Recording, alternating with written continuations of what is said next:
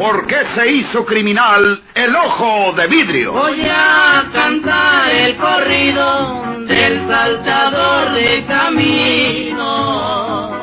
La borrascosa juventud de Porfirio Cadena. ¿Cómo perdió uno de sus ojos? ¿Y por qué tuvo que seguir la vida criminal perseguido por sus poderosos enemigos? Una nueva serie cantilana del escritor norteño, Don Rosendo Ocaña.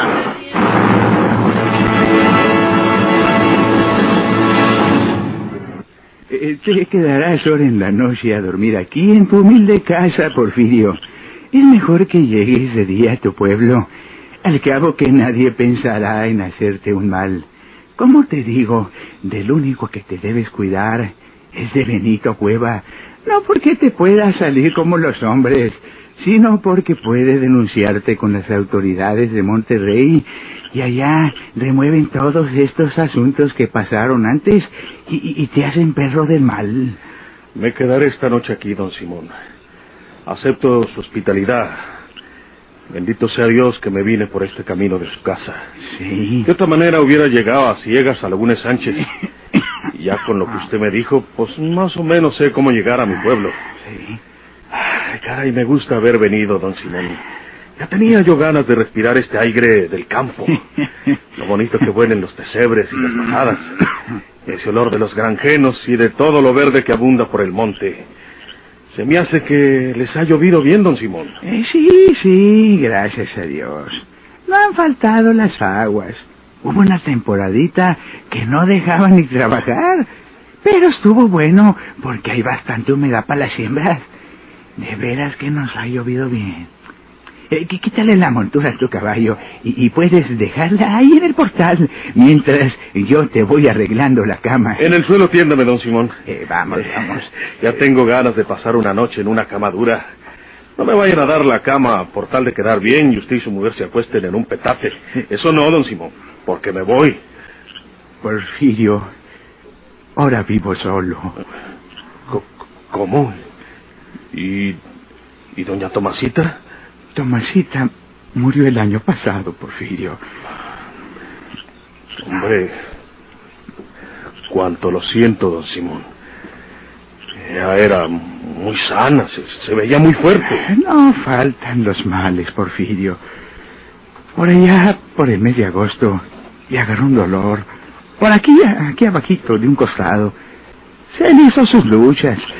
La curó Isidro, el curandero. Luego, viendo que no se le quitaba aquel condenado dolor, la llevé con el doctor hasta la vía Santiago. Le dio medicinas, eh, le volvió a dar otras.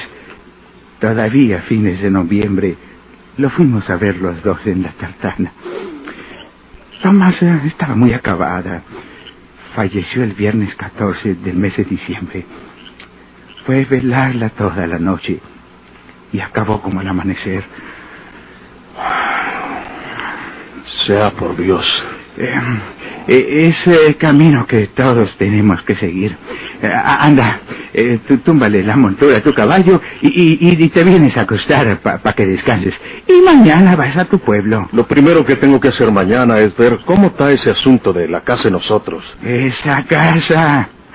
Anda y ven para contarte lo que se han peleado esas familias por esa casa. Eh, Petra García y su hija Juana dicen que la casa es de ellas porque Juana es hija tuya. Pedro Sauzón y su hermana Eligia también dicen que, que es de ellos porque tienen derecho a heredar a su padre Andrés Sauzón, que fue casado con tu hermana María de Jesús. Y por último, Benito Cueva dice que casi es de la casa, porque Petra García le debe bastante dinero.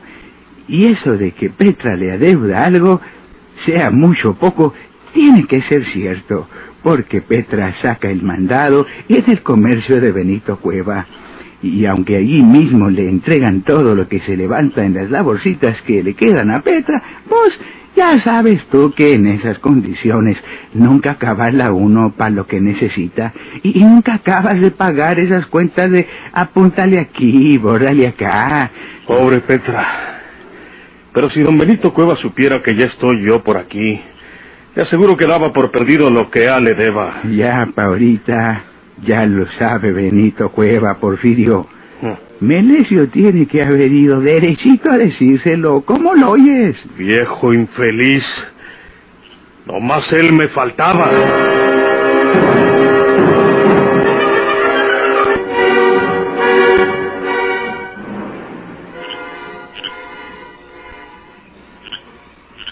Tenía yo que hablar con Casimiro Puente, porque tiene una marrana ya rindiéndose, y yo se la quiero comprar.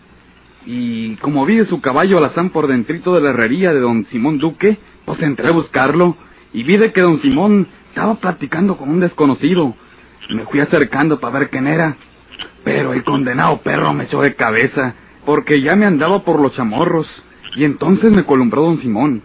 Yo le pregunté por Casimiro, pero me dijo que no estaba allí, y como le dije que ahí estaba su alazán, el desconocido me dijo que ese caballo era suyo, que él se lo había mercado a Casimiro. Y entonces pude reconocer al forastero, don Benito. Era Porfirio Cadena. ¿Estás seguro?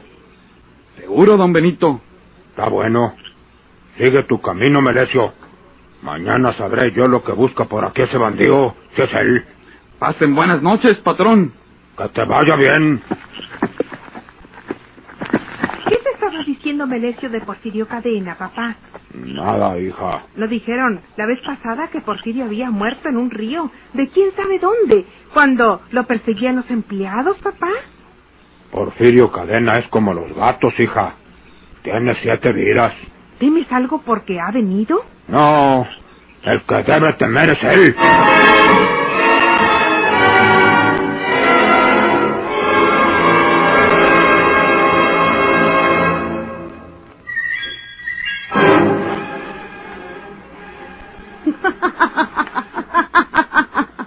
¿A qué te ríes burlándote de ellas, Ligia? Parece que no conoces esas chachalacas. ¡Míralas! Ya vienen para acá a reclamarte. Ya entre tonta. Siempre que pasen por esta calle, me he de rir de ellas. Hasta que se vayan por otro lado. ¡Cállate! Doña Ligia. ¿Te está riendo de nosotros, Ligia? ¿Qué diablos vienen a hacer por esta calle? Es la única calle del pueblo. Nosotros andamos por donde nos da la gana, diantre de prieta igualada. Y no perdemos las esperanzas de vivir en esta misma calle, porque esta casa donde se han metido ustedes sin ningún derecho es de nosotros. De ustedes. No te rías, desgraciada, si no quieres que te arrastre las mechas. Por favor, doña Petra, tenga la bondad de seguir su camino. Ustedes ya conocen a Ligia lo que es. Tú, indio amosomado, ¿por qué sigues viviendo en una propiedad que sabes bien que no es de ustedes? Esta casa era de la señora María Jesús, que fue mujer de mi Andrés. Nosotros le heredamos honradamente. ¿Usted qué alega, doña Petra? ¿Usted quiere ser dueña de esta propiedad nomás porque vivió una temporadita con el bandido Porfirio Cadena? No le digas Francina a mi habladora. Vuélvele a decir bandido Porfirio, para darte un revés en toda la boca, prieta descarada. Ay, tú. ¿A poco usted es una cuajada? ¡Cállate, huerca! ¡Ya cállate! Tú no me calles a mí tampoco. No me grites. ¡Que te calles, te digo! Ah, viven como el perro y el gato y no se pueden entender ni ustedes mismos. Pero a su debido tiempo, la autoridad les hará comprender que no tiene derecho para vivir en esta casa de Porfirio. Esta Juana es hija de él. ¿Y cuándo se casó usted con Porfirio? Eso a ti no te importa, Ligia. Nos importa porque está usted reclamando lo que no le corresponde, doña Petra. Esta casa es de nosotros. Y si pueden, vengan a quitárnosla. Pues, ¿a poco no? Ah, ¿quieres que te dé unas trompadas? ¡Cierra la puerta! ¡Ciérrala! ¡Ciérrala! ¡Ladrones! Desgraciados.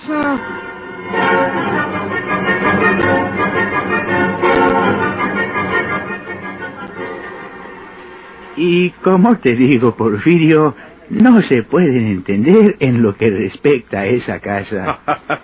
sí, ya me imagino las coyoteras que arman.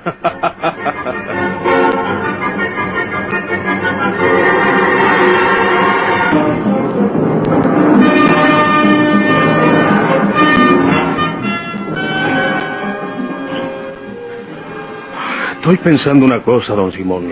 Sí. A mi pueblo, quién sabe si sea mejor entrarle de noche y no de día. Por aquello de que ya lo ha de saber don Benito Cueva. Y en la noche te pone una emboscada donde quiera. No es tan fácil, don Simón. Puedo dormir unas dos o tres horas y para medianoche caigo al pueblo. ¿Y no sabes que el paso de un caballo que en el día no se echa de ver, en la noche es un ruido que todos oyen? Si quieres oír el consejo de un viejo, ahí te va. Quédate por aquí hasta mañana en la noche. En la mañanita almuerzas conmigo y haces como que te despides y te vas. Pero yo te digo dónde pases el día sin que nadie se dé cuenta. Eh, y yo salgo más tarde y me voy a Laguna Sánchez y llego al tendajo de don Benito Cueva y sin más ni más le digo, a que no sabe usted quién pasó ahí rumbo a Saltillo. Y le digo que tú venías de por acá del norte y que te vas a un negocio a Saltillo. Le puedo decir que tú no quieres estar por estas tierras porque sabes que tienes algunos enemigos. En fin, yo, yo sé cómo preparo el terreno. Y si don Benito estaba preparado para hacerte cualquier recibimiento traicionero, pues se confía con lo que yo le diga y ya no hay ninguna preparación en contra tuya. Y cuando menos lo esperen, cae tú por el pueblo. Lo demás corre por tu cuenta. Me gusta su plan, don Simón. Y Ancina lo hacemos. Pero le voy a recomendar esto. Cuando mañana vaya para Lagunes Sánchez, hable de pasada con Petra García y le dice que en la noche le voy a caer por ahí.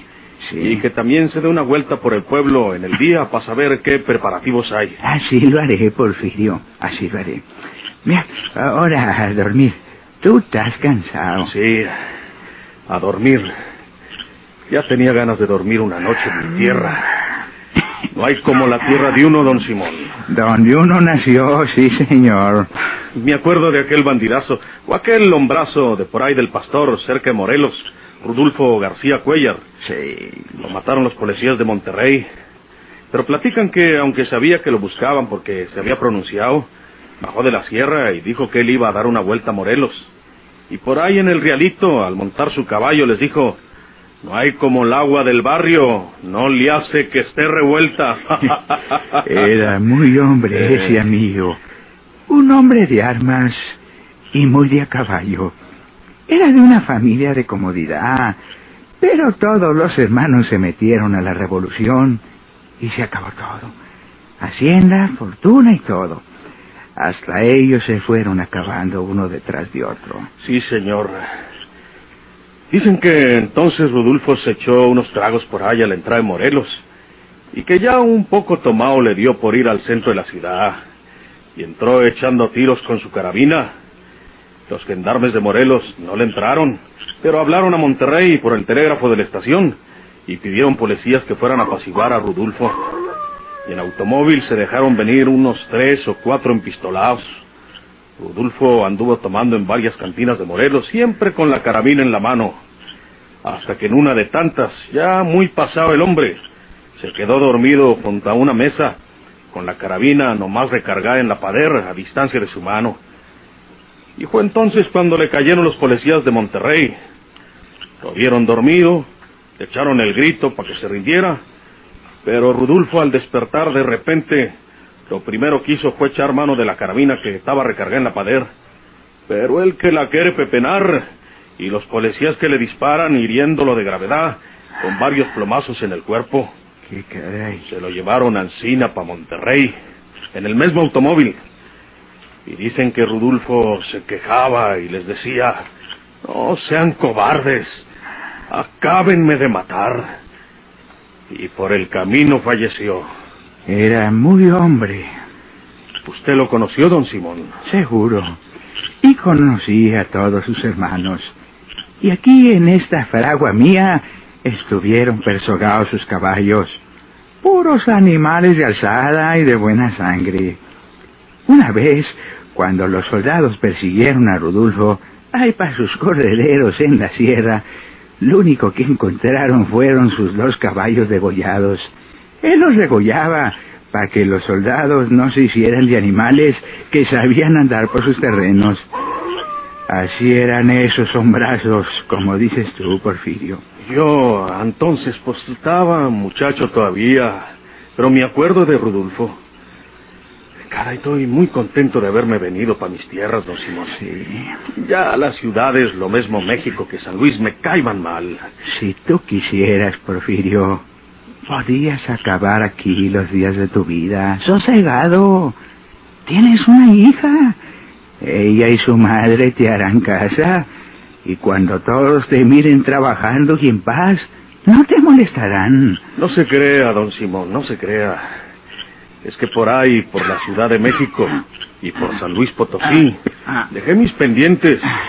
Y no sería nada extraño que vinieran a perseguirme de por allá. Bueno, ay, ya me está rindiendo el sueño. Sí. Hasta mañana, don Simón. Hasta mañana. Si Dios es servido.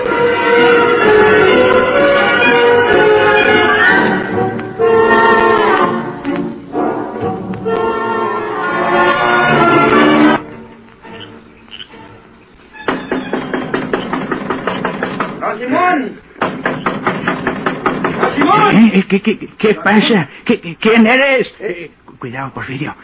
Eh, don Simón, eh, una becerra de las tuyas. Está tirada ahí en el callejón de Cieneguías. Ah, qué Parece que se quebró una pata.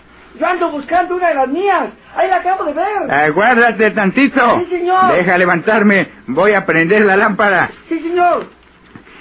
Con la llegada de Porfirio, ni me dio lugar para ver si volvieron todos los animales al corral. Me llevaré un cuchillo para rematar ese propio animal y aprovechar la carne siquiera. A ver. Eh, eh, tú no te levantes, Porfirio, ¿eh? ¿Eh? ¿Qué, qué pasó, Mar... Ríndase, don Simón. ¡Ríndase!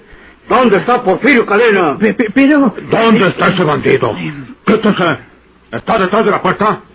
Mucho cuidado ya fuera encargado. Tengo gente que vigila afuera, don Benito. Bueno, ¿Dónde que- está Porfirio, don Simón? Eh, No niegue que aquí lo tiene usted conmigo. Ahí está su cama. eh, sí, sí, pero... Usted estaba acostado aquí. Eh, eh, ¿Dónde están sus botines? Es otra cama que de Porfirio. eh, ¿Dónde está ese bandido? Eh, señores, estoy tan sorprendido como ustedes. Es verdad, Porfirio estaba acostado en esa cama. Hace unas dos horas más o menos que nos quedamos dormidos. Él en esa cama y, y- y yo en la otra. Ahorita que acabo de prender la luz, me asombro de no verlo en su cama. No lo encubra, don Simón. No, don Benito Cueva. Usted conoce a Porfirio y sabe que no necesita guajes para nadar. Porfirio no me ha pedido que lo, que lo esconda en mi casa. Llegó aquí para que viera las cerraduras de un caballo que acaba de comprar a Catalino Puente. Ya era noche, le dije que estoy viejo y medio ciego, que no podía hacer nada hasta mañana por la mañana. Y, y como él no tiene casa por aquí, pues, pues le ofrecí una taza de café y un taco. Y esa cama si quería descansar.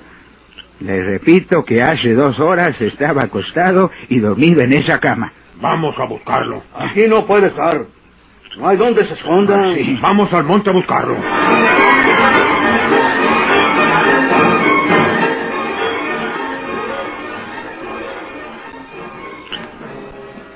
Me, me- me obligaron ellos, don Simón, me obligaron ellos. qué caray. Fueron a casa y me dijeron que los acompañara hasta aquí. Y fueron Benito el que me mandó que le tocara y le dijera esa mentira de la becerra pinta. Pues me obligaron, hombre. Pues, como yo soy vecino de usted, pues sabían bien que tenía que creerme. sí. Me obligaron. Pero Porfirio es más listo que todos esos juntos. Él presintió que vendrían a agarrarlo esta misma noche y con seguridad que nomás hizo como que dormía ahí en esa cama y luego se levantó, fue y ensilló otra vez su caballo y se escondió entre el monte. ¿Lo, lo hallaron, don Simón? que van a encontrarlo, hombre.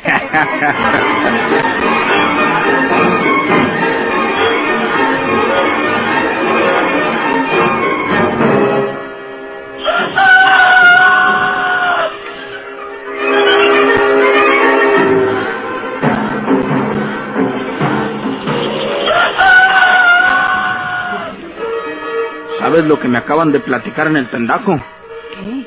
¿Hablaron más de nosotros esas condenadas, García? No, otra cosa. ¿Quién crees que anda por aquí, por Laguna Sánchez? No te lo figuras, Isabel. Pues, ¿sabe? ¿Quién puede ser? Porfirio Cadena. ¿Él?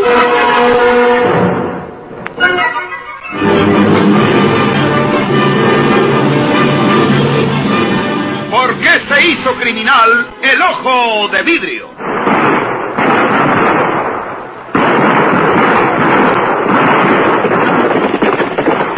Muchas gracias por su atención. Sigan escuchando los vibrantes capítulos de esta nueva serie rural. ¿Por qué se hizo criminal el ojo de vidrio? Se disfrazaba de arriero para asaltar los poblados, burlándose del gobierno, mataba muchos soldados, nomás blanqueaban los cerros, seguros sin calzonado.